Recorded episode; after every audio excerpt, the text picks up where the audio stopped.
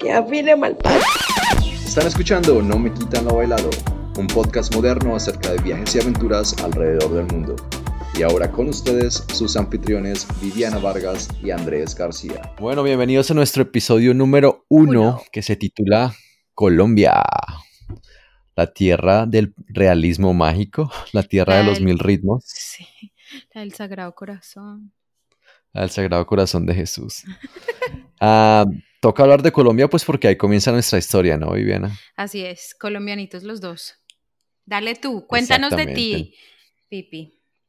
Bueno, pues para darles un poco de contexto, Andrés o yo nací en Bogotá, Colombia, allá por los años 80, cuando el país era considerado pues como uno de los más peligrosos del mundo, ¿no? tuve la fortuna de ver el mundo transformarse de lo analógico a lo virtual, porque pues vi la llegada de los celulares, del internet y con todo eso pues la masificación de contenido que eso trajo. Entonces me gustó mucho porque disfruté mi niñez jugando en la calle con primos y amigos, cosa que ya la gente hoy en día no hace mucho, ah, leyendo libros en vez de estar en el celular para entretenerme ah, y viajando con mi familia sin ningún pensamiento otro que estar en el momento, en el carro, pues en el lugar, ah, de pronto con algo de música, pero ya. Y íbamos a tierra caliente, a piscina, a conocer el mar, lo típico de un niño de entre 7 y 12, 13 años. Pero entonces ya a los 13 años, cuando el Internet se había masificado en Colombia, pues tuve la oportunidad de acabarme de criar, digámoslo así, con, con acceso a toda esa información y pues de ahí nació mi curiosidad por conocer otras cosas diferentes, ¿no? Otros países, otras culturas, otra música. Pero bueno, esa, esa fue más o menos mi niñez. ¿Tú qué? Tu, tu niñez fue más o menos como nómada, ¿no? Tú sí le agarraste el gusto a viajar desde pequeñita. Total. Eh, a mí, y, eso yo creo que lo que me dejó fue eh, una adicción al cambio, ¿sabes? Si yo no cambio mucho, como que me empiezo como a desesperar en el mismo lugar. Eh, yo durante la época de Colombia viví en muchísimas ciudades y también diferentes regiones, desde el eje cafetero, Boyacá, Bogotá. a mí mis papás me hicieron en la jungla. Uy, ¿cómo así? ¿Andaban de camping? mi papá era militar, pues espérate, pues te cuento. Eh, así que durante todos esos años, digo, pienso yo que tuve la oportunidad de viajar extensamente por, por el territorio y, y, desde niña estoy acostumbrada a la vida nómada o gitana eh, porque mi papá fue militar, entonces era por eso que viajábamos por todos lados. Eh, ¿Tu papá ponía el ojo? Ponía la bala. Y así le dijo a tu mamá. Total, mi mamá dice eso, parece un viejito, así dice mi mamá. Y, y, además que cabe mencionar que esos viajes y esos, esos cambios de vivienda se hicieron en los 80s, 90s y principios de los 2000s, cuando viajar en Colombia era un peligro bien contundente. Así que para la proeza logística y de seguridad, a mí me parece que lo que conocí de Colombia fácilmente podría clasificarse como extenso. Eh, llevo casi dos décadas de vagabunda por el mundo. Salí de Colombia chiquita, me parecía a mí como para una colombiana sola. Tenía 22 años. Em, y literal, mochila al hombro y viví 18 meses intensos que, fue madre, cambiaron mi vida para siempre. Regresé a Colombia súper breve a terminar la universidad, eh, me echaron de la universidad, terminé en otra universidad y, y, yo no sé, el que se ha ido y ha vuelto y de verdad es como, como tiene como su, su espinita nómada, sentí o uno siente que uno no pertenece ahí. Así que aunque mis raíces siempre serán colombianas, no me podía quedar ahí. Y, y, y, yo ya tenía las chancletas de gitana bien usadas y les hice el upgrade, papi, y se volvieron zapatos de gitana international. Es como Gypsy Alpargata 2.0. Pero bueno, y te digo muchas veces pipi. Deberíamos contarle a la gente qué es pipi. Dale tú, cuenta la historia porque yo me alargo mucho. Van a ver que pipi es el que me corta todo el tiempo, ¿oyeron? Porque yo hablo mucho. El que le corta el pipi. bueno, pues pipi es un nombre que Viviana me dio, o un apodo, pues, no sé. Nos conocimos en la universidad cuando ella estaba en su último semestre y yo estaba en mi primer semestre de universidad y por motivos exteriores terminamos hanging out parchando ambos en el mismo... En los huecos de la universidad, porque hubiéramos ido al colegio. Y no tenía otra forma de llamarme sino era Pipi, Pipi, Pipi. Nunca me di cuenta porque me puso Pipi de la apodo, pero pues ahí Es que no fui yo, es que creo que una de mis amigas te puso, la, la, hembra del salón era una mamazota, ella creo que te decía a ti Verguita, creo que ella era tu monitora en alguna materia loca. Ah, sí señora, Verguita. Verguita y yo no sé por qué yo lo cambié de Verguita a Pipi, pero pues yo, yo a Andrés no le digo Andrés. Eso es más decente.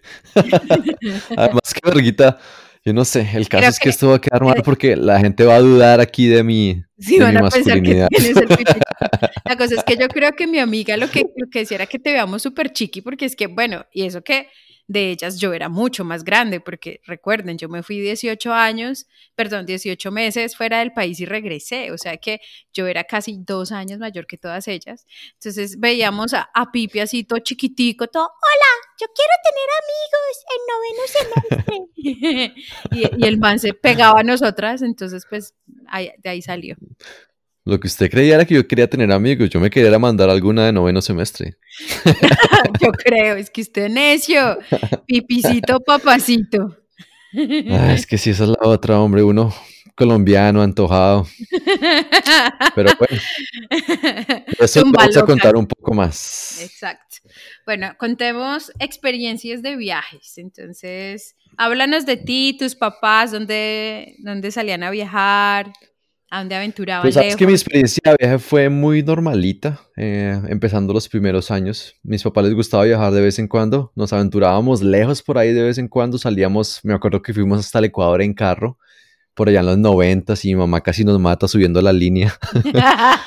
Vamos a, a, Melgar con mi abuelita, donde casi me ahogué en una piscina como de dos o tres años. Ah, me acuerdo que íbamos a la costa también, a la costa atlántica, ¿no? Porque Colombia tiene costa pacífica y por allá no iban ni el putas porque secuestraban y violaban. Claro, sí, total. Pero a la costa atlántica sí íbamos cuando daban permiso, pues los señores íbamos. Y ah, visitábamos familia y la costa medio, medio calle, porque es que una vaina es ser cachaco de calle, otra vaina es ser costeño de calle, o sea, después les cuento. Vale. Ah, y mi viaje de 15, a Disney. Le celebraron los 15, que, ¿será que su mamá marica Quería, quería tener una hija? No, quería tener una niña. Sí, perra, lo vistieron de rosadito. Mira, este, este, este episodio es un homenaje a mi mamá, que se llama Lilia, pero le iban a poner Colombia. Ay, marica, menos mal no. Pero más no se así. Pero mira, ¿sabes cuál es lo más paradójico? Que mi vida, yo también, o sea, yo en mis 15, me, me, o sea, yo, me acuerdo que yo ya vivía en Bogotá y a mí ese cambio del, del pueblo de Cartago a Bogotá me dio durísimo y, y, yo no quería fiesta de 15 porque con quién, o sea, a mí, a mí mis amigos de Bogotá, qué pecado, perdónenme, me parecía, o sea, no, no eran mis grandes amigos de, de, Cartago, más que es que el bogotano es muy diferente al, a las personas de mm. Tierra Caliente. Entonces, yo no, mami, yo quiero un viaje eh, a Disney. Y a mí me dieron un viaje de 15 a Disney, o sea que yo no tenía ni idea que a ti también te dieron lo mismo, 15 años. No, no, digo que de viaje de 15 porque tenía como 14, 15 años cuando fui, pero obviamente Ah, o sea, es una broma, estúpida. yo sí no, a mí sí me lo dieron de 15, perro. Déjame tener mis 15. y, éramos como unas 20 quinceañeras y con dos chaperones y hasta para el culo. Pero ahí fue donde a mí me salió el, el, el, el bichito de viajar. El nacido. Ah, el nacido de viajar, sí, señora. Bueno, no, yo fui de eso a, con un curso de inglés que estudiaba los sábados y nos mandaron pues es que a practicar. Ah, pero el último viaje al que me acuerdo mucho fue la excursión del colegio, que me tocó a mí organizarla, pues porque los curas del colegio masculino donde yo estudiaba nos hicieron conejo con la plata de las fiestas que habíamos organizado todo el año. Marica, nosotros también. ¿Usted está seguro que usted no fue a mi colegio y usted no era una quinceañera más? En mi colegio fue igual. Yo me acuerdo que en mi época hacíamos los pre, pa- ¿te acuerdas que para recaudar fondos para el promo uno hacía pre-proms? En tu época La también. miteca. Sí, total. Entonces, esto era Salamandra Music Hall y esto era la grúa en mi época. La grúa quedaba para allá en un pantanal marica, lejísimo, en un chochal por allá. Y nosotros recogimos un montón de plata y las monjas, no, no van. Y ya, chao. Nos quedamos sin, o sea, sin la, sin la soga y sin la ternera, paila. Qué La- pichurrios. las monjas se quedaron con la plata. No sé, quizás no. Les sí. hicieron el, les hicieron el obredecta ahí. yo no sé, yo no me acuerdo. ¿Ustedes se le volvieron la plata o se quedaron con esa plática? No, la plata se perdió y que le van a usar para otras cosas. Bueno, Para construirle la segunda sacristía a la iglesia. el caso, el caso es que yo estudié en colegio masculino y eso es algo que yo siempre comparo como haber pasado por la cárcel, haber modelado, pues, haber pasado por la modelo. Porque, mm, hombre, un colegio masculino es uf, tenaz, o sea, ahí es uno presa o es cazador y, y en esa época era el que la montaba o el que se la dejaba montar. Entonces, sí, fue algo realmente bastante feo. Y mi primera experiencia con los, o los viajes no era tan agradable, ¿sabes? Porque mi, mi abuela tenía como una costumbre de, tirarnos, de tirarse el paseo cada vez que nos íbamos. Yo no sé si era del estrés que ella pasaba porque sus hijos y sus nietos iban pues en un carro hasta Melgar. Sí. Pero, marica, cada vez que nos íbamos de paseo, mi abuelita le daba como una trombosis. Y Pero- de trombosis en trombosis, Pero se nos iba se la cagando todos los paseos. ¿Ustedes se la llevaban? No, ella se quedaba en su casa tranquila, pero es que yo no sé, tú sabes que el colombiano es muy arraigado, muy, muy apasionado a muchas cosas, entonces yo me acuerdo no, que en esas épocas no. cuidaban, ¿no? Porque es que Colombia era, era insegura, como ya lo dijimos, entonces no, que nos vamos de paseo y que quien cuida la casa, que quien cuida a los hijos, que quien cuida al perro, que al loro. Entonces se acostumbraban a negrear mucho, a trabajar mucho, pero pues no viajaban mucho, Mira, te, lejos. te voy a decir una cosa, esta historia yo no planeaba contártela acá, pero como para que veas el nivel de fresquedad en mi casa, tan hijo de puta, o sea, va- vas, a, vas a morirte, o sea, mi abuelita era un hit, el gran amor de mi vida y de la vida de mi hermano, la abuelita Alicia, pero mi mamá, digamos, te doy uno de ocho mil ejemplos, en la universidad, digamos, eh, yo salí a hacer un trabajo a la casa de alguno de mis compañeros de la universidad. Y di tú que una vez terminaba.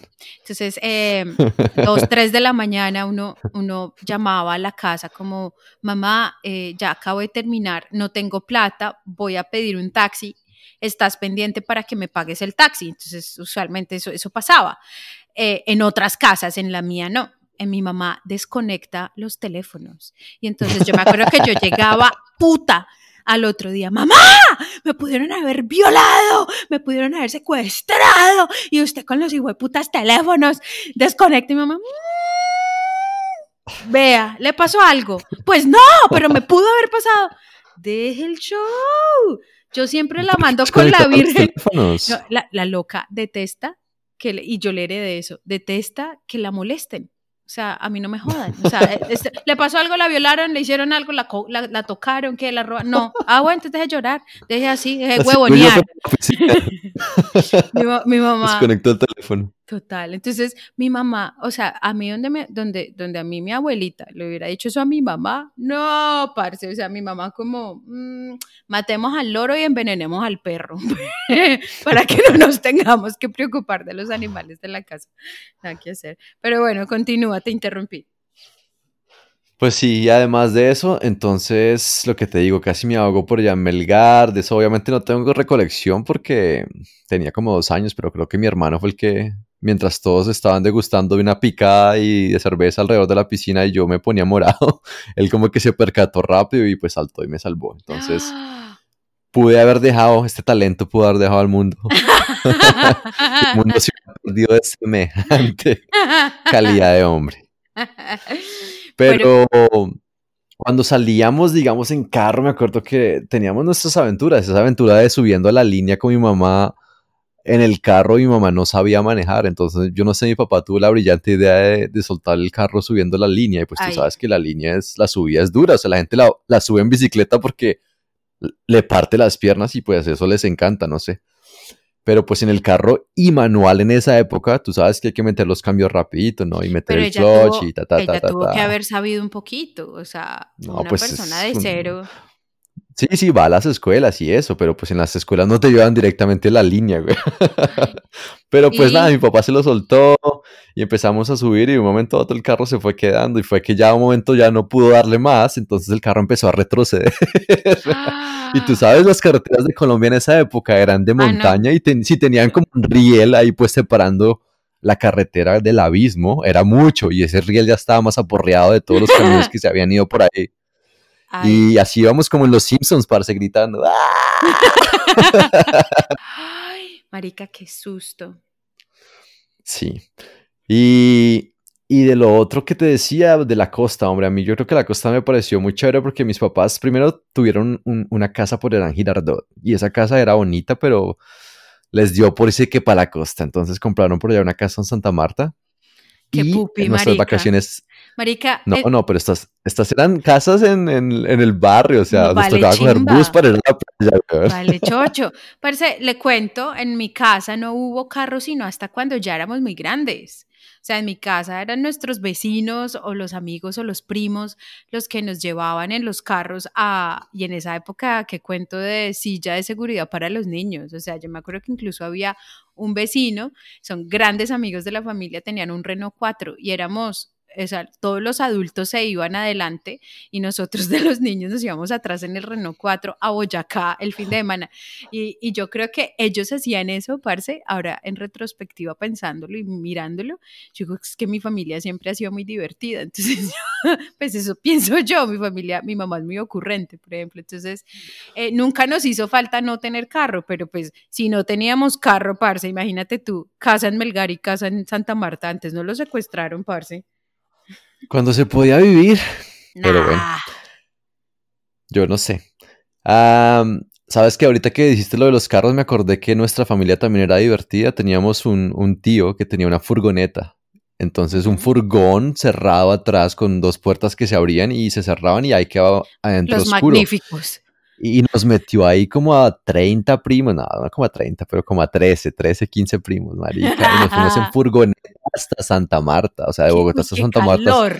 son como 16 horas. Entonces, exactamente eso era el calor. Entonces toca abrir una puerta, pero la puerta no se va a abrir y, y la puerta empieza pues a, a venirse y a irse con el viento. Entonces, muy peligroso, ¿no? Entonces, ¿qué hicimos? La, la solución colombiana, le amarramos un lazo a la manija y uno de los de adentro tenía la puerta como tratando de darle ese, ese pull gravitacional de que no se fuera Del de todo. para a- afuera y que no se cerrara, sino que mantenerla un poquito abierta para llevar el aire. Entonces nos turnábamos quién cogía la cuerda Ay, me encanta. por 16 horas, güey. O sea, dormíamos dos y nos Y tocaba eso levantarnos a hacer el rápido. turno de la Eso cuerda. es rápido. Yo Ah. la última vez que hice Cartago, Palomino, fueron 22 horas y paramos a comer en Medellín, Dios mío. Pero bueno, entonces em, hablemos de otra cosa que es súper chévere. eh, ah, bueno, no, tú estabas contando en la costa. Perdóname, olvidé, Sí. te interrumpí. Háblanos de la costa de, tu casa en, en Santa Marta. Está caremondada, no me interrumpa. Perdón. hágale, hágale, hágale. Así dicen en la costa. Y así tiene una amiga también de la costa, se llamaba Karen. Y yo le decía Karen Mondá por joder y se emputaba. Am, marica, la costa es, yo creo que es, es muy chévere porque los que conocen Colombia, y, y yo creo que eso de pronto tú no lo vas a compartir, pero yo creo que lo que más conocen de Colombia por fuera es, es muy costa, muy costeño. Entonces, cuando yo voy a, a la costa, hombre, se siente uno como en otro mundo, ¿no? Pues porque uno rolo, y, y Viviana sabe que la gente rola, la gente cachaca de la, de la, de la capital, pues, ¡Te la no tienen... Hágale. Yo iba a la costa y me partieron la cara en la costa, güey. Me dieron la jeta, marica. ¿En serio? ¿Y por qué? Estoy como por los el 90s. perro a alguien por ahí. No, ojalá yo quisiera haberme levantado una costeña como cachaco, no me daba ni la hora, parce. Obvio. Pero eh, en esa época había salido una película que se llamaba El Club de la Pelea. No sé si te la viste. Sí, con sí. Brad Pitt, Brad papi. Pitt y con rico. Edward Norton. Y en esa película pues eran manes a darse en la jeta. Entonces obviamente uno, como niño, trata de imitar lo mismo y me acuerdo que los costeños formaron su, su propio club de la pelea y éramos como todos de 13, 12 años, no sé Y qué. venga, en serio, Y marica, eso que me, me tocó el primer round con un costeño, weón, y me tocó con el costeño más ñanga, yo creo que tenía el barrio ahí, ¿no? Me acuerdo que mi tío ya tenía como un taller de motos, entonces por la noche cerrábamos eso y ahí dentro del taller de motos, entonces hacíamos el, el, el círculo, nos quitábamos las camisas y entonces a darnos en la jeta. Eres un estúpido, eres un estúpido, ¿esto es en serio? Y, y entré yo al círculo y todos como, bueno, uno, dos y tres, y el man me manda así de Ah. una, un puño, ¡pum! y me manda al piso, ya, ya ahí quedé. Ese fue mi, mi pasar por el club de la pelea costeño, nada que hacer. Pero acuérdate cuál es la primera regla del club de la pelea, ya la quebraste, estúpido. Exact, exactamente, ¿sí ves? Idiota, hasta es el único que se le ocurre darse en la jeta con costeños. Los costeños tienen sangre africana, mi amor, pues obvio te van a dar Sí. en la jeta. La, mi Pero- amor, hay un dicho maravilloso que aplica para todo, para el baile, para la cama, para la pelea, para el swing, para el sabor, para todo, y es con la raza, no se pelea, mi amor.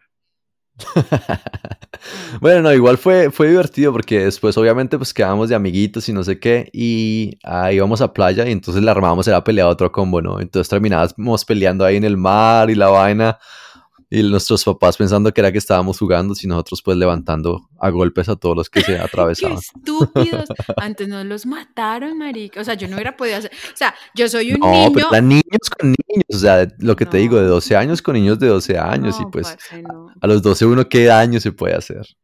Marica, ¿cómo ve que usted no viene de Cartago Valle, parce? Ah, pero bueno, entremos Pero en bueno, otra- todo eso, Dale. ¿Qué ibas a decir? No, yo iba a decir que todo eso me fue dando es como casta, porque pues lo que tú decías primero era que sí, yo sí quería ir a la costa, obviamente a levantar costeñas, y quería ir a Medellín a levantar paisa, pero no, me tocaba obviamente montar casta. Y ahí la, la fui haciendo, fui haciendo mis pinitos, y, y lo bueno también es que tenía un hermano que le gustaba, o pues tengo un hermano que le gustaba mucho bailar, Ajá. pero tenía su tumbado Ya, y ganó. levantaba, levantaba como un putas. Entonces, de ahí, en todas esas idas a la costa y no sé qué, Pero a vacaciones espérate, aprendí a bailar. Yo, ahí- yo, yo ese punto quiero agregar una cosa, es que miren a Mark Anthony, o sea, el man no es lindo, parce, pero el man baila, marica, y el man debe tener un verbo, y, y es que deberían ¿Un inventarse... verbo? y un vergo también. Pero, pero es que deberían inventarse un dicho similar al de, al de el que no gurrea no culea, pero en baile. Porque, parce, eso es esencial. Que un man sepa bailar, fue puta, lo es todo. O sea, a ver, una cosa así como el que no bailotea no culea. No, eso no sale, pero algo así, parce. Y, y, y no se vale solo reggaetón y merengue, porque eso es lo que usualmente, el, sobre todo la gente Eso es lo hace. fácil. Eso es lo Eso que la gente fácil. interior hace, sí, no, eso no vale. Hablo de Toca salsa, para salsa. abajo, salsa para Y abajo, salsa dura, sí. una buena restregada de reggaetón, perdón, de vallenato, como es debido, como, como es de rico, un Mm. vallenato restregado. Y, y a mí me pasó en Chocó, además que en Chocó con, con los afrodescendientes. Ay, papi, Costa Rica, mi amor. Entonces, eh, además que la gordita sí se mezcla. A mí, por ejemplo, eh, yo tengo unas amigas que me invitan a bailar a un lugar que se llama Las Palmas, The Palms, le digo yo, en la Caracas. Eso es un roto, marica. Yo soy matada y a mí me saca a bailar un señor X, gordito, viejito, me da chimba. Me saca un muchachito, me da chimba. Yo bailo con absolutamente todo el mundo, o sea, y eso que yo soy casada, ¿no? Y Juan acá eh, en Medio Oriente juiciosito trabajando y yo para allá bailoteando, parce. O sea, yo, yo no discrimino. La rumba, papi, la rumba me llama. Bueno, ahí está. Entonces, obviamente, el baile fue súper importante y de ahí ya entonces tenía muchas más oportunidades, digámoslo así. Pero eso me trajo más problemas porque entonces empecé a levantar y, y di con gente a- con la que no debía haber dado. Ay, Imagínate que mi, primer, mi primera novia, mi primera vez, sí. fue la hija de un traqueto y era ninfómana, o sea, mejor dicho, la combinación explosiva. weón. Eso es como La hija de traqueto y ninfómana. haga una película con eso, parce. No, no, no, no, no. Entonces yo pasé por todo el drama, pues, de, de salir con hija de traqueto, Pero de usted que cómo traqueto supo que, que el man era traqueto.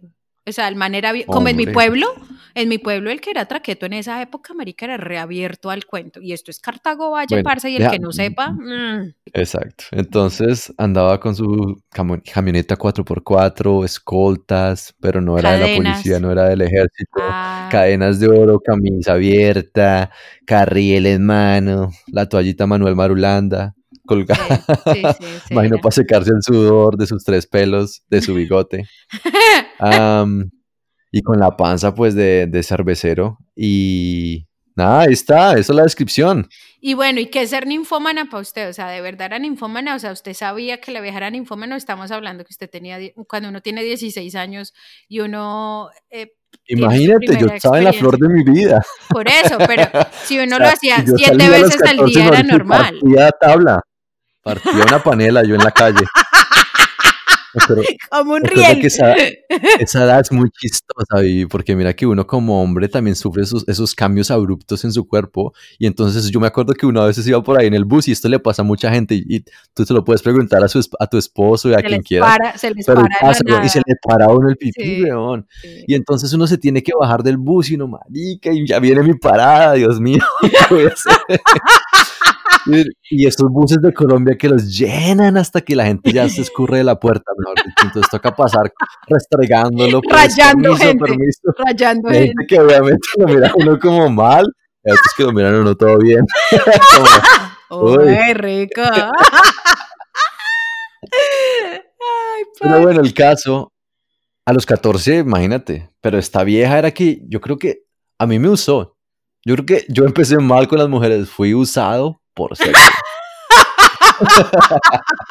Pero pues menos mal con él, como usted tenía un pipí para partir panelas, pues vale chocho que lo usen. Sí, pero uno también tiene sus sentimientos, ¿no?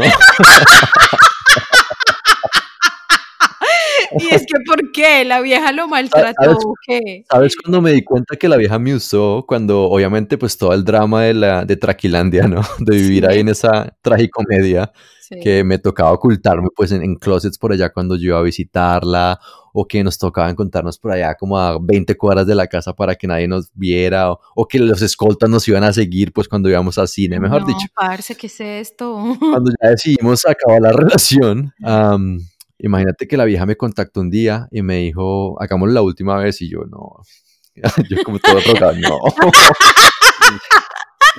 Dejémoslo así, todavía estoy dolorido.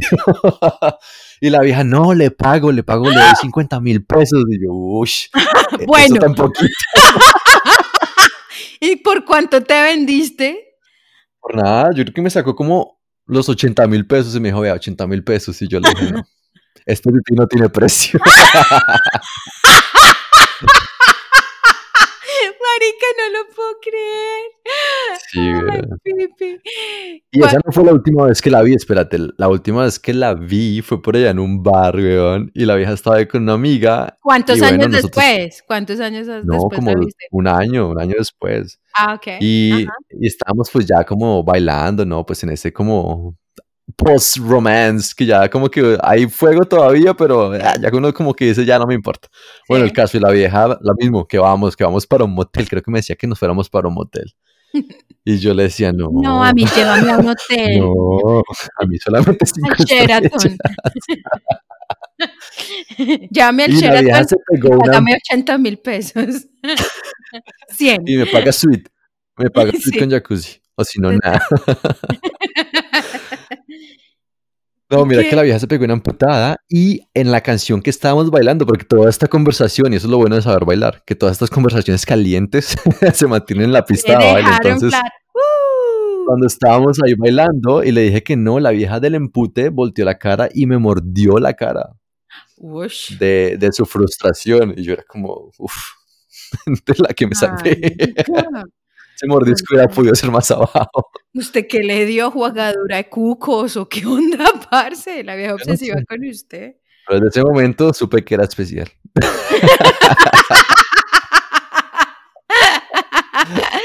ah, muy chistoso, parce, muy chistoso. Pero sí, y después, después, tengo una vecina que hacía porno. Y esta vecina ¿Que no era la cualquier vio? vecina. ¿La vio por las, ¿Usted la vio por las ventanas o qué? No, imagínate que esta era como la, la minoría del barrio, ¿no? Pues súper minoría, era de Palestina la vieja. Tenía Una ascendencia Palestina palestina. Ajá, Imagínate, o en barrio, pues, árabe, ah, musulmana, la loca, perdón, musulmana. Y la vieja venía a nuestra casa y, y marica almorzaba o tomaba onces o veía películas con nosotros. Y me acuerdo que muchos de mis amigos trataron de, obviamente, hacerle, Caerle. Ajá. caerle. Pero la vieja era siempre como, no, yo soy musulmana, yo hasta que me case. Y nosotros como, "Ah". Esas entonces- morroncas, marica, téngale miedo, marica. Le tenían obviamente muchas, muchas ganas, pero a la vez ya mucha ira, como, "Ah, esta vieja no lo va a soltar. Y un día, ah, por Facebook, mi amigo me envió un link y me dice, marica, pare todo lo que está haciendo, abra este link. Y yo ahí partiendo panela, me tocó parar, me Y era tocó la parar y abro el link. Y era esta vieja, pero era el video, o sea, era la producción ¿Y usted cómo cinematográfica. sabe? ¿Usted cómo sabe que era ella? Porque mira que la vieja era actriz y, y- y su rol era ser niña de la calle. Y entonces le acercaba un man en un, en un carro y le decía, venga, ¿tiene hambre? Y ella, sí. Venga, ¿cómo es este? y se montaba en el carro. Pues marica, era una producción de bajo costo, ¿no? O sea, no, no, no pagaron un guionista así profesional. Entonces, ¿tiene hambre? Sí. Venga, ¿cómo es este? Y la vieja se montaba en el carro y empezaba el show. Entonces, tú sabes, como puro video porno, empezaba entonces a chuparlo, no sé qué. Y me acuerdo que a la vieja le mostraban todo, le mostraban la cara, pero al man no le mostraban la cara, al man solo le mostraban las piernas. Y me acuerdo que el man tiene un, un, un tatuaje de un tigre, weón, en una pierna. Entonces, ese es como el sello del man, el tigre, el tigreso del oriente. Ay, parce, Y pero, ahí estaba, como 20 minutos. De Pero detrás, bueno. de delante, de arriba, de abajo. Pero bueno, ¿y, y qué? ¿Y usted algún día como que luego la, al siguiente día la vio y fue como, "Ujú, musulmana? No, pues eso es lo otro. Mm. Yo soy la persona más inoportuna y más inmadura del mundo. O sea, estoy haciendo este puto podcast a mis Ocurrente. 33 años. No, pues ya a los 40, marica, qué ociosidad tan berraca. Bueno, me rehuso a madurar porque es- se vuelve aburrida la vida. La gente se vuelve muy seria y creen que es que van a trabajar de 9 a 5 y fruncen el ceño y hablan de números y entonces ya son Ya maduros e intelectuales, weón. Y va uno les habla de coronavirus y entonces que no, que eso los protege es el niño Jesús. Así es. Ah, Pero bueno, ah, yo soy muy inmaduro. Entonces imagínate que yo le mando el link a esta persona por Facebook y le digo, mira lo que me encontré por ahí. Qué Y imprudente. esta vieja obviamente lo único que me dijo fue como, no, eso fue algo que hice como hace un tiempo para ayudar a mi familia con fondos. Y yo le dije, pero el video está como upload yesterday. Ay, como lo subieron ayer y la vieja como, ah, chao. Bloqueado, pues, nunca me habló.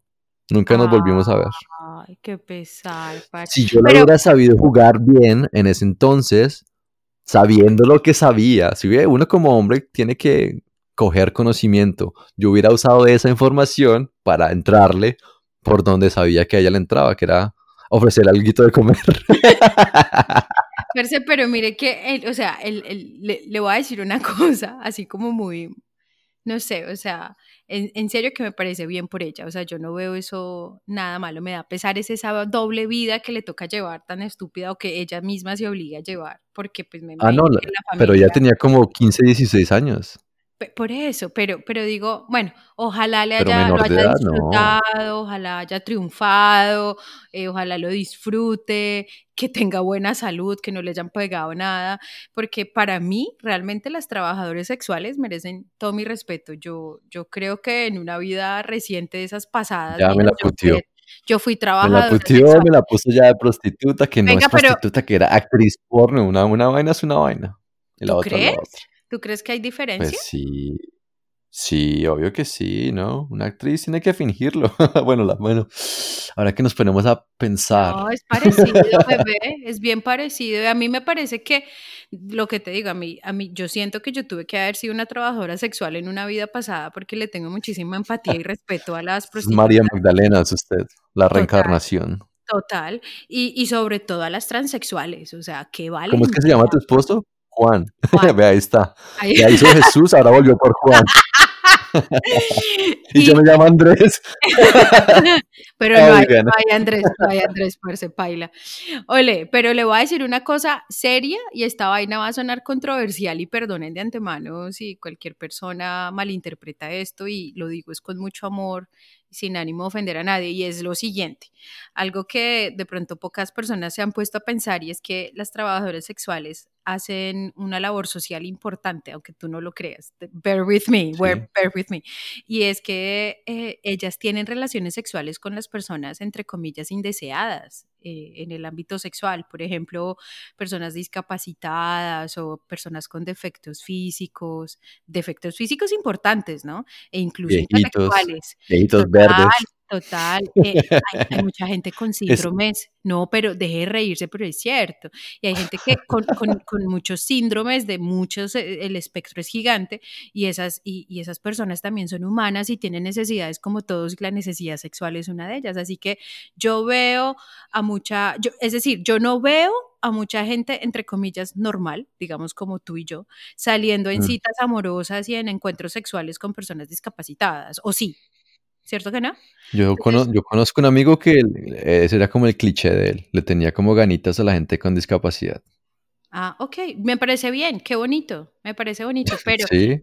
pero digo yo, ojalá se haya casado con una persona con discapacidad y ojalá tenga una vida feliz con esa persona. No, solamente quería hacer la vuelta. Es un fetiche, ¿ves? Entonces, a eso es lo que yo me refiero. Eh, a veces se nos olvida, venga, ¿y quién usa una prostituta? Mucho más de lo que ustedes piensan. O sea, ojo que hasta el que está al lado suyo puede. Entonces, pues, en fin. No, sí, además que hoy en día todas son, ¿no? Porque todas esas modelos de Instagram y no sé qué, eso, modelando, no, de, eso no se come mucho. Entonces después les tocas Dallas. Ahí sí nada. Dallas, y Detroit. Y Detroit. Dallas por Detroit. Dallas por Detroit.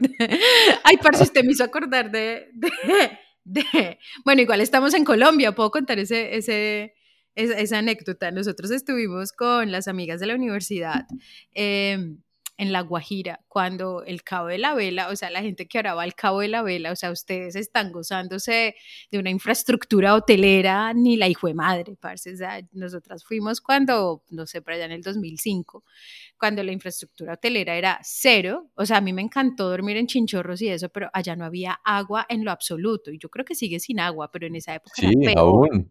Sí, pero no, bebé, espera, o sea, eso era peor. Entonces, yo me acuerdo que a nosotros nos hicieron comprar todo, la gasolina para el carro, el agua, y yo, o sea, ojalá Juan pudiera entrar en este momento y decir, eso es verdad. O sea, yo soy la persona más exagerada para la comida y para las cosas que yo necesite impresionante. Entonces yo, yo, yo, como que ellos dijeron, no, lleve tanto de agua y yo, llevemos tres veces, mi amor, porque eso es un puto desierto. Mejor que sobre y no que falte, si algo se lo dejamos a la gente. Bueno, resulta que ellos, muy guayús, ellos, eh, la propiedad privada para el indígena es un poco sketchy, eso es un, eso es un área grisa y rara. Entonces la cosa es que nos fuimos a andar eh, al pilón de azúcar, creo que le llaman, y nos devolvimos y, y con una sed ni la hijo de puta porque el que nos llevó a la caminata no nos dijo que esto era por medio del desierto, como por tres horas de tu chimba, que ahí nos mata insolación. Entonces regresamos con una sed ni la hijo de puta. Toda la aldea se había tomado el agua de nosotras para los siguientes días. Y, y yo no tomo. La devuelven ya. No, pues ¿cómo? Pero yo no tomo. Y me dijo, no, pues ahí hay pola y pues polar, papá. Yo, yo creo que yo me tomé como siete polares de la sed tan puta que tenía. Yo quedé borracha instantáneamente. Y, yo, marica, no, espérese, esa noche me vino el periodo, parce. En el desierto, sin agua para bañarme el chocho y faltaban como cuatro días. No, gas. Parce, yo me estaba. La bates bien. No, lo peor, no se podían vaciar los baños. O sea, tú porque no eres una mujer y tú no tienes la vagina, pero imagínate tú entrar al baño con el periodo y no poder soltar la taza. O sea, yo, a mí me daba pena. ¿Por qué no te metías al mar?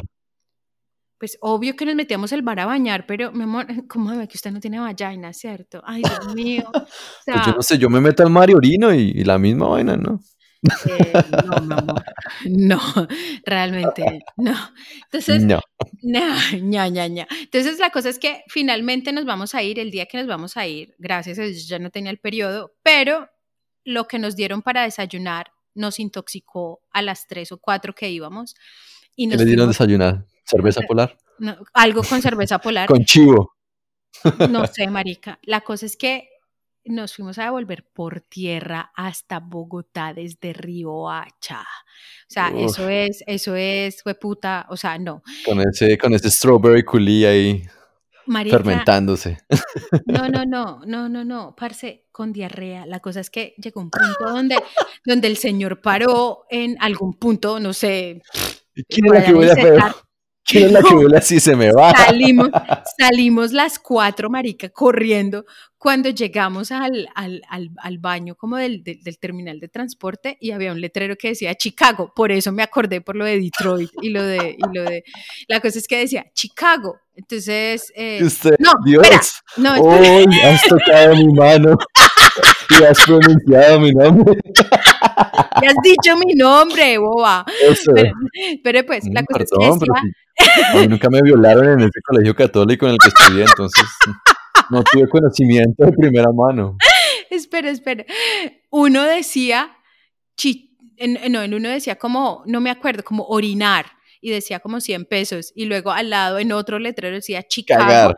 De- no decía Chicago, y decía como 500 pesos, y nosotras con la hijo de puta cagada a flor de piel, y nosotros, este man, ¿qué hijo de puta se está hablando? Y era un señor, era un señor barrigón, el típico ¿Cómo así costeño. que está hablando? Pues que la cagada cuesta más, Viviana. No, espérate, entonces pues nosotros no entendimos. La cosa es que, señor, ¿qué es eso? Entonces dijo el señor que son 100 pesos si es solo chichi, pero si ustedes tienen chichi cagada, Chicago, entonces son 500 pesos.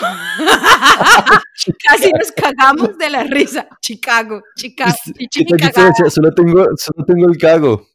¿300? No le digo yo, eh, yo creo que nosotros somos un poquito más allá, vamos a necesitar el rollo entero. el señor literalmente nos dio el rollo a las cuatro fruncidas, o sea, yo creo que, yo creo que despejamos ese baño, imagínate cuatro mujeres con diarrea en un baño, o sea, por Dios, por Dios. Algún día te voy a contar la historia de mi cagada en Tailandia, que fue así. Como, señor, hoy me has visto y has pronunciado mi nombre. Pero bueno, dejemos eso para el episodio de Tailandia. Yo les contaré la más épica también en Vietnam y otra en, en, en, en Borneo, cuando lleguemos a Borneo. Las Hágale, historias de cagadas son las mejores porque ese humor, ¿cómo se llama eso? Estológico, coprológico, es el mejor. O sea, un pedo a mí todavía me hace reír a estas alturas de mi vida. Somos escatológicos. Cronológico, necrofílico, bueno, ya no sé ni qué estoy diciendo. Am, Detroit, Chicago, entonces Estados Unidos, me acordé ahora de Estados Unidos, eso fue a mis 13 años como te venía diciendo, ese fue mi viaje de 15 y Ujú. pues viajé en, en mi, en mi grupo del, del Instituto Colombo Americano, el que estudiaba inglés los sábados. Qué Pero plebe. uff, qué favor que me hicieron, porque en serio que viajar ah, y no saber inglés y baila. Sí, y creo sí. que eso es, eso es como lo que le falta a mucha gente, la latina, asiática, ah, que no tienen buen inglés y entonces no disfrutan tanto la experiencia de viaje, pues porque es muy jodido no poderse comunicar y decir aunque sea agua o ayuda o lo que sea. Total. Pero bueno, fuimos a Estados Unidos dizque, a practicar el inglés, entonces obviamente primera parada en Disney World. Y tú has estado y seguramente viviste también allá, pero tú sabes que cuando llueve en la Florida, o sea, llueve, fue puta, Acá, perros y gatos. O sea, Entonces huracán. imagínate, colombiano, primera vez en Disney World, yo con mi cachuchita, mi camisetica, mis shorts y unas chanclas, weón, porque uno de colombiano, entonces, ya, apenas el, el termómetro le permite a uno quitarse el saco, saca uno también las chanclas porque nunca usamos chanclas. Entonces, las chanclas son como nuestro. "Jue puta, quiero ir a algún lado donde puedo usar chanclas. Es la insignia por de eso- que estás de paseo. Y por eso también lo escogimos por el logo de- del podcast. Entonces, ahí está. Ahí les vamos botando datos de las chanclas. La chancla. Am, pero estas putas chanclas, obviamente, correr en chanclas es un dicho. Y correr en chanclas cuando está lloviendo, marica, me pegué una desculada del- delante de dos mil personas horrible. O sea, nunca he escuchado a dos mil personas reírse al, al unísono y saber que yo fui la causa de esa risa. O sea, ese día dije, voy a ser comediante porque si puedo hacer reír a dos mil grupos de personas que habían en ese momento en Disney World, de Pero, China, de Japón, de Brasil, y todos Pero- me vieron alzar mis manos. Y Pero tú dónde después. estabas, dónde estabas que dos mil personas te estaban viendo, o sea, estaba al lado de Mickey, ¿o qué? No, pues es que estaba lloviendo, entonces la gente se estaba como debajo de los toldos en un área, entonces porque obviamente las atracciones las cierran, no sé, hay mucho viento y mucha lluvia, cierran las atracciones y esto ya eran como las 5 de la tarde, ¿no? Y uno de colombiano y de bogotano también sale sin sombrilla, marica. Entonces le toca a uno que correr. La gente sí venía preparada, los japoneses, los chinos venían con su ponchito, su sombrilla, su ventilador personal, ellos, su ellos spray, bueno, la leyeron el marica. podca- ellos leyeron el Sí. forecast de la- de- del día, parce, tú no. Yo venía con un puto mapa, weón, y mi maletica, y arranqué a correr así como de un toldito a otro, y yo no sé quién me llamó, Andrés, y yo traté de parar para ver qué, y obviamente yo paré, pero mis chanclas no pararon, mis chanclas siguieron, ¿Y te y diste de culo? ya ahí me empecé a elevar, me empecé a elevar, y caí así de culo, ¡pah! Y al rato todos, ¡guau! guau".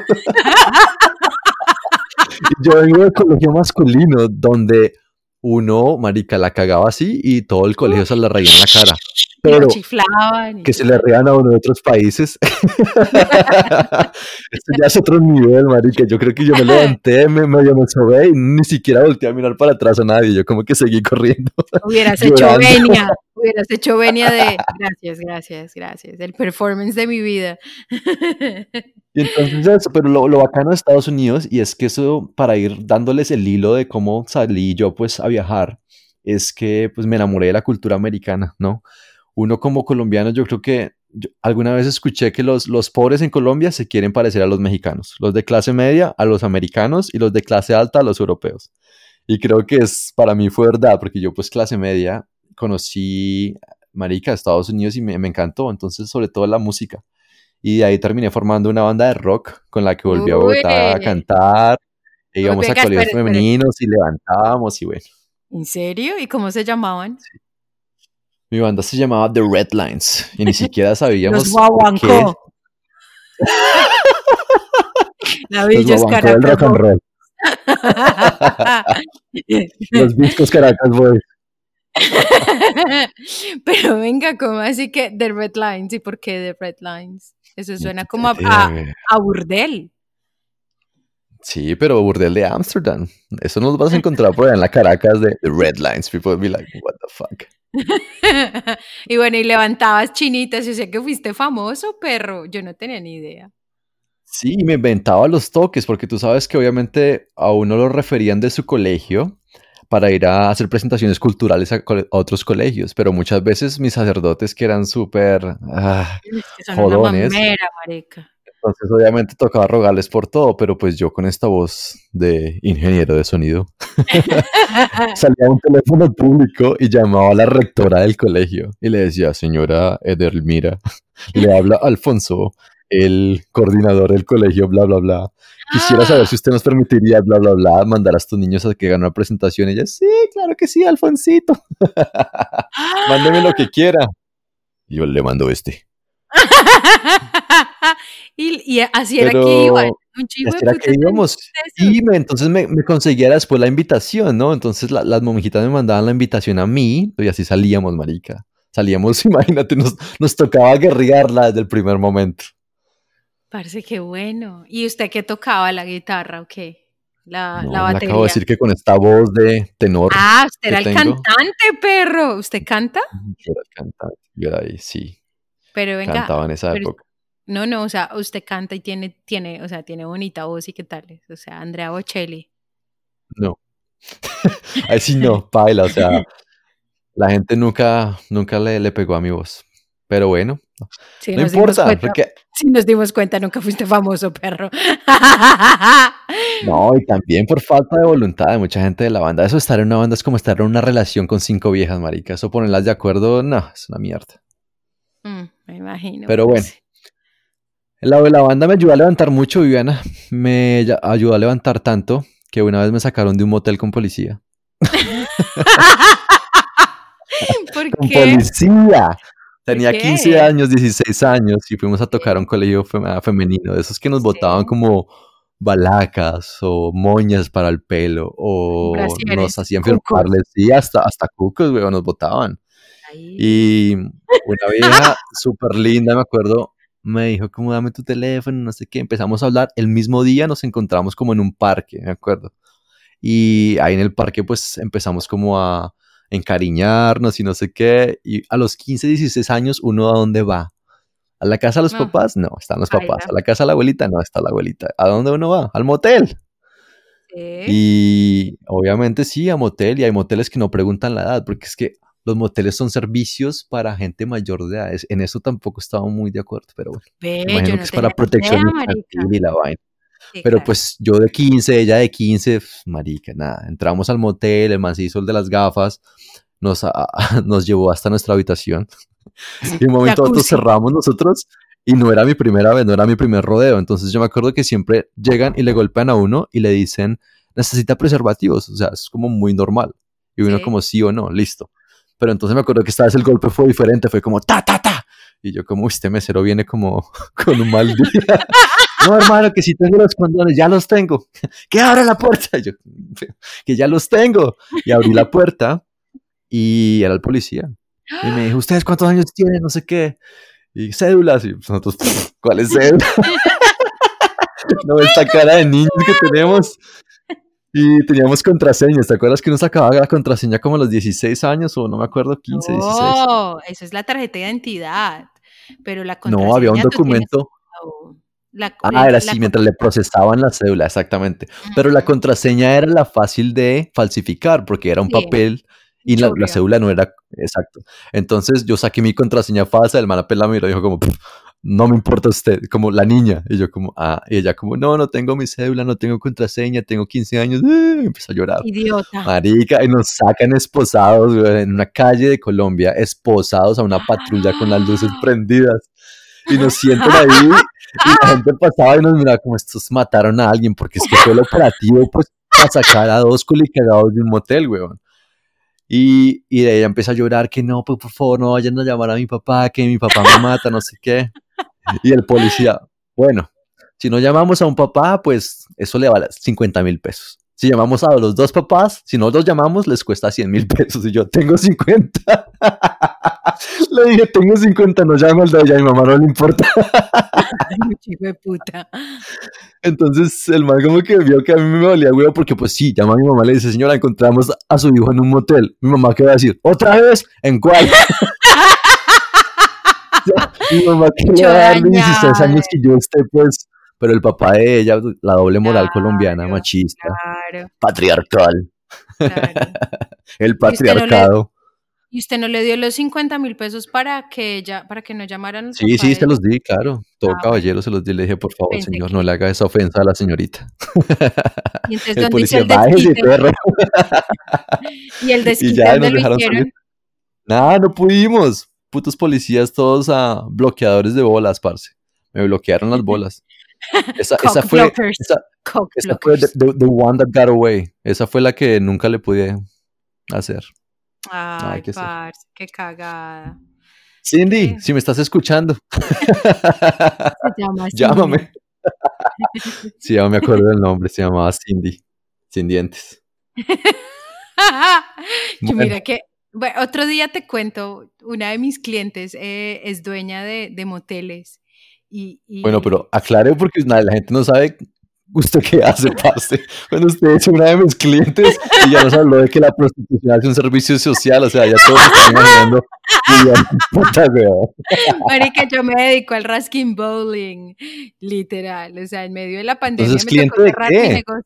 Me, me tocó cerrar mi negocio. Yo, yo, eh, Pipi y yo terminamos la misma carrera en Colombia, yo en diferente universidad, eh, pero yo nunca. ¿Qué es cuál? Hotelería y putismo. Exacto. Que ay, yo no sé, es de esas cosas que uno no debería estudiar en la universidad. No vayan a estudiar. eso. Administración de Empresas Turísticas y Hoteleras. O sea, el puto nombre que súper largo y para traducirlo en inglés es nadie lo entiende, es como... ah, No, es que no existe pipi, es que alrededor del mundo es eso, hospitality, that's it. sí, el, el resto del mundo, si, si, si se dedican a estudiar eso, lo estudian o seis meses, o un año, o 18 meses con honores y hasta pa'l chimbo, o sea, Exacto. cum laude y de todo. Entonces, eh, eh, digamos que yo lo ejercí por allá como hasta el 2015 y luego ya, ya dije, ay, no más, dejé así. Y me volví mi propia jefe, yo soy muy artística, entonces monté una empresa en Colombia y en Australia y me fue muy bien hasta la pandemia.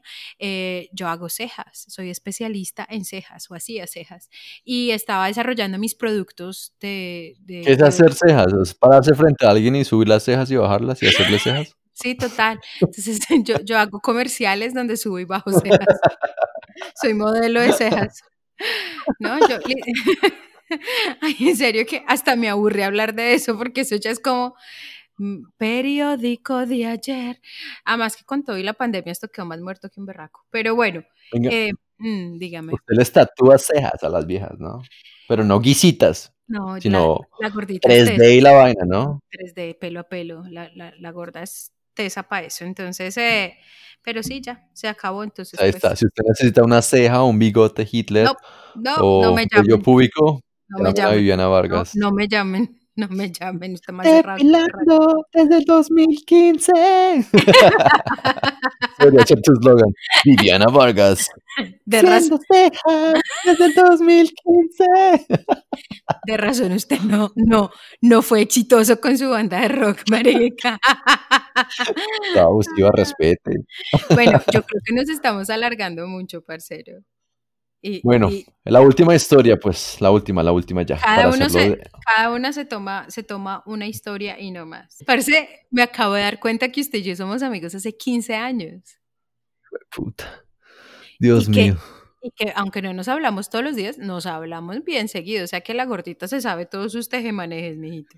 Pues por eso es que es la mejor pareja para hacer el podcast, porque no hay, creo que nadie que aguante esta clase de humor. Mis amigos ya me conocen, ya me dicen como, parce, los chistes son los mismos de hace 15 años. Por favor, ya tenemos hijos, déjenos dormir.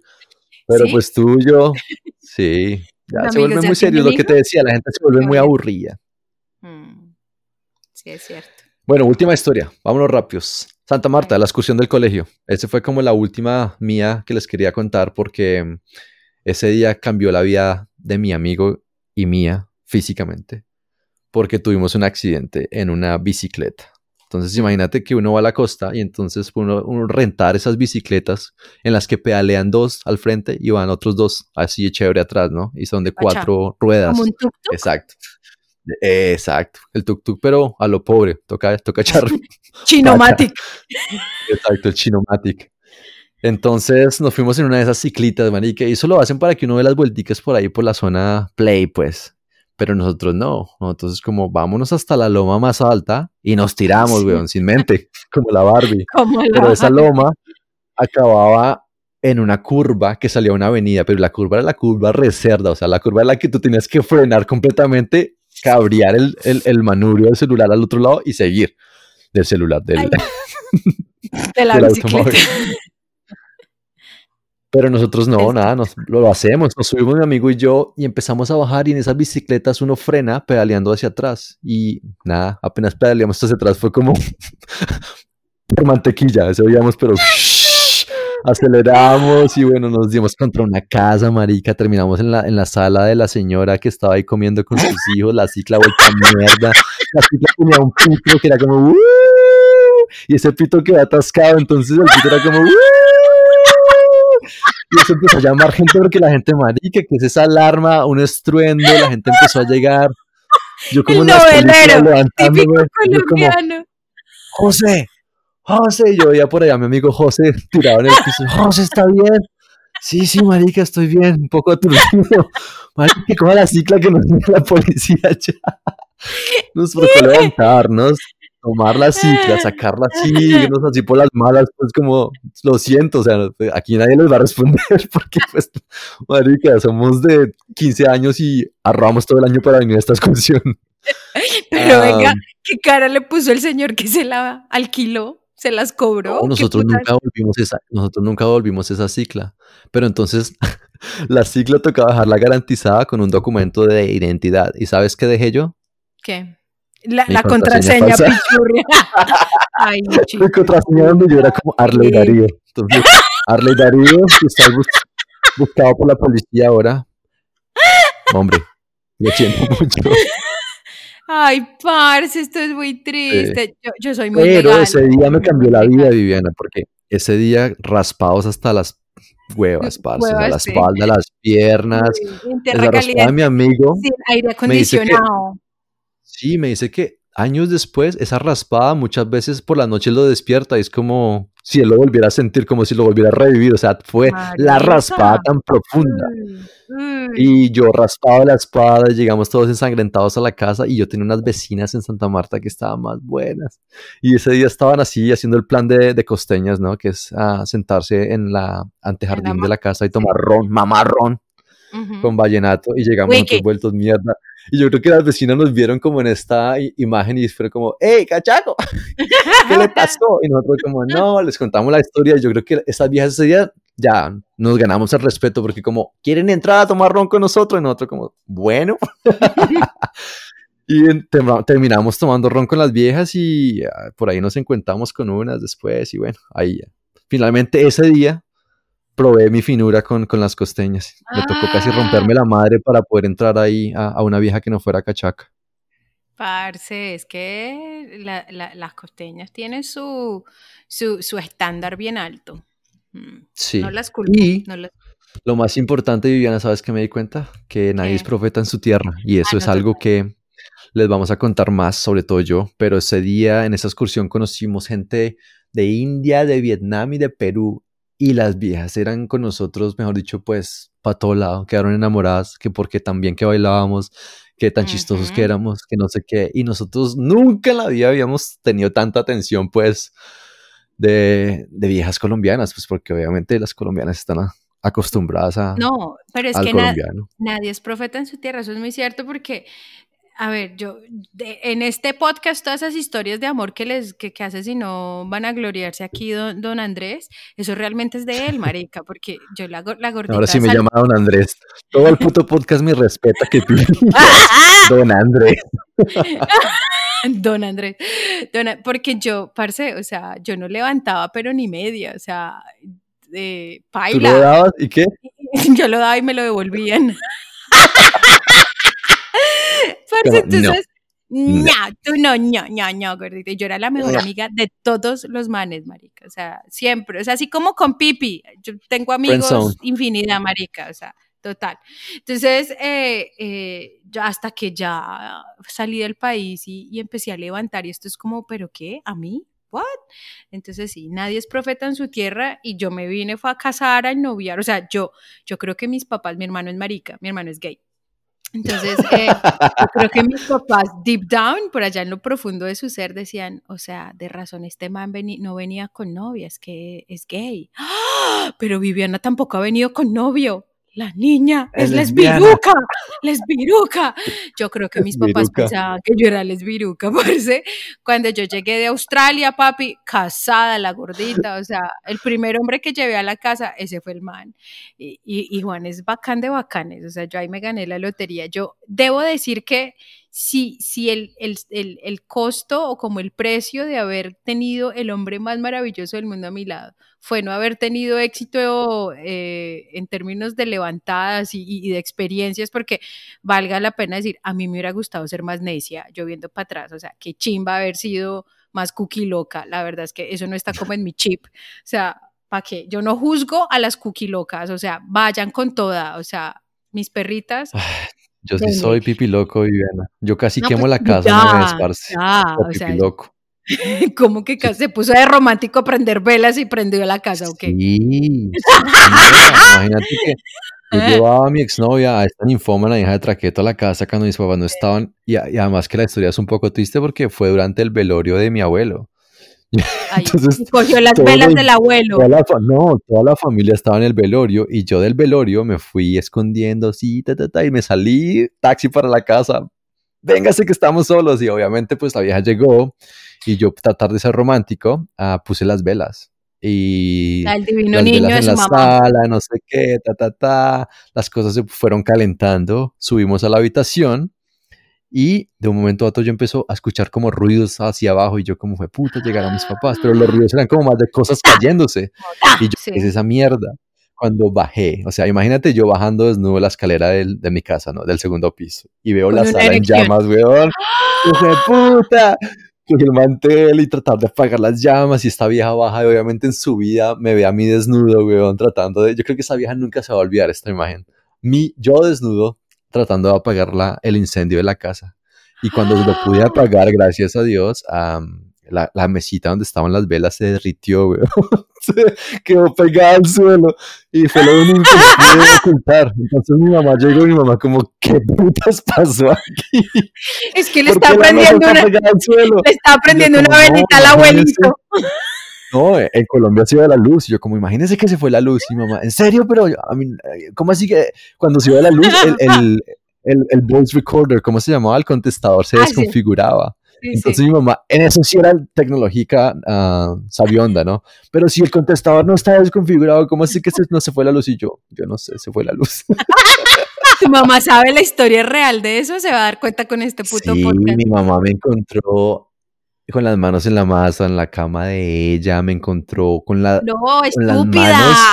Hablo yo que si ella sabe, que si ella sabe lo de la sí, mesa derretida que fue por culiar. Obvio que sí, mis papás. porque es que por eso te decía, a mí me encontraron con las manos en la masa antes, entonces mis papás seguro dijeron, este huevón se puso a poner velas. Marica, no, qué boleta. Y, y que encuentren a su hijo dándole al meriñaque, vale, chocho, pero uno de vieja ahí. Buenas, doña suegrita. Sí, sí, yo no sé por qué mi mamá se ponía brava con ellas. Era como, usted, señorita, usted no tiene decencia. Y yo era como, "Ah, ¿y yo? Yo no tengo decencia tampoco, mamá. Pero el pues, machismo, es esa el cultura, sí, machismo, machismo, se perpetúa por las Sí, sí. mujeres. Nosotras somos las peores perpetuadoras de lo que más criticamos. no. Bueno, Gracias por escucharnos. Ojalá les haya gustado nuestro primer episodio. Fue con mucho cariño. Ah, y escúchenos ah, y suscríbanse y rieguen la voz. Gracias por su tiempo. gracias por, por regalarnos eh, este tiempo para reírse con nosotros. Ojalá los hayamos divertido. Besos.